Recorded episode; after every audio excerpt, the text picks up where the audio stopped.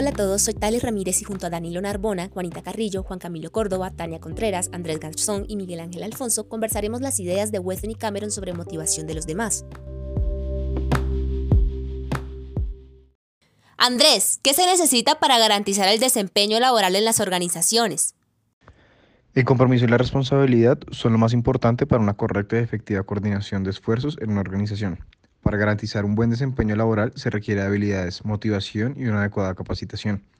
Un mal desempeño de los directivos puede explicarse por una limitación de habilidades, enfocarse en el pasado o una exageración del liderazgo. En los empleados es causada por la carencia de ciertas habilidades. Cinco herramientas.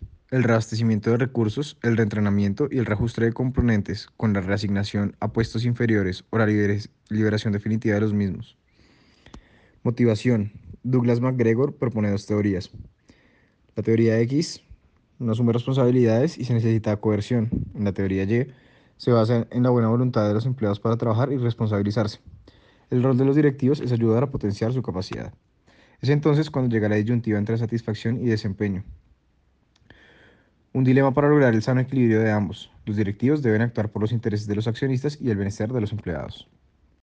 Ahora, Miguel, ¿cuál es el primer paso que un gerente debe tomar para motivar a sus empleados? Lo primero que debemos hacer para motivar a nuestros trabajadores es establecer las metas y objetivos que queremos que ellos cumplan. Esto nos permite comunicarles a nuestros subalternos qué es lo que esperamos de ellos. Es fundamental que las metas que establezcamos sean específicas, coherentes y deben tener una dificultad apropiada. Esto debe venir acompañado de una retroalimentación continua. Esta permitirá corregir el rumbo cuando se pasa por momentos difíciles y aumentará la probabilidad de que la meta se cumpla. Y Tania, una vez establecidas las metas, ¿qué papel posee el director para que éstas se hagan posibles?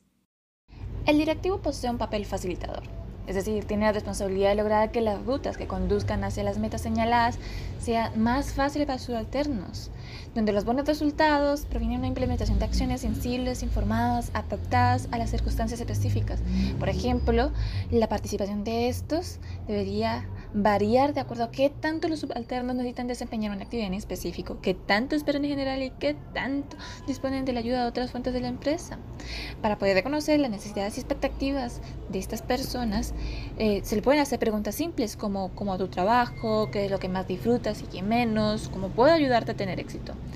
Al hacer esas preguntas se transmite un estilo de apoyo, escuchar las respuestas permite a los directivos afinar su función facilitadora. Juan Camilo, ¿cómo se puede influenciar el proceso para que el desempeño esperado o acordado previamente se transforme en acciones reales y resultados? Sí, pues es importante tener un sistema de disciplina para evitar conductas y acciones no deseadas por parte del empleado, teniendo cuidado de no volverse un sistema imponente y siempre velando por tener una buena relación con los empleados.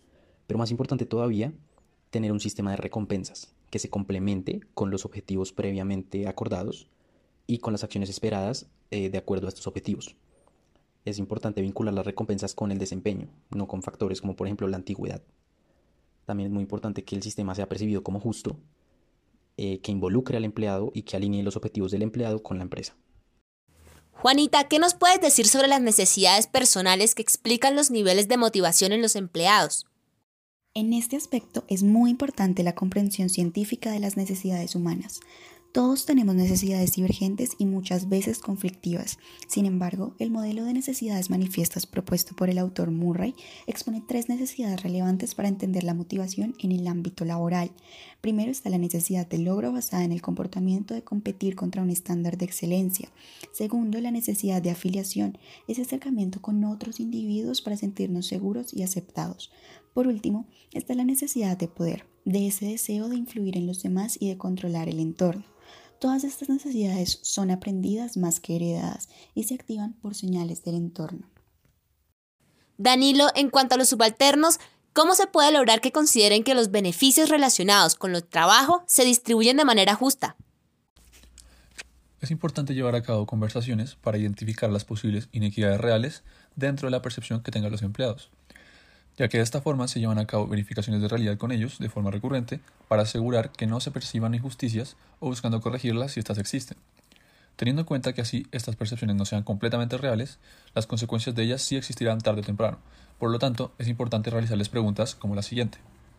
En lo que se refiere a otras personas similares a usted en esta organización, ¿siente que sus actividades laborales, ascensos y otros aspectos son adecuados?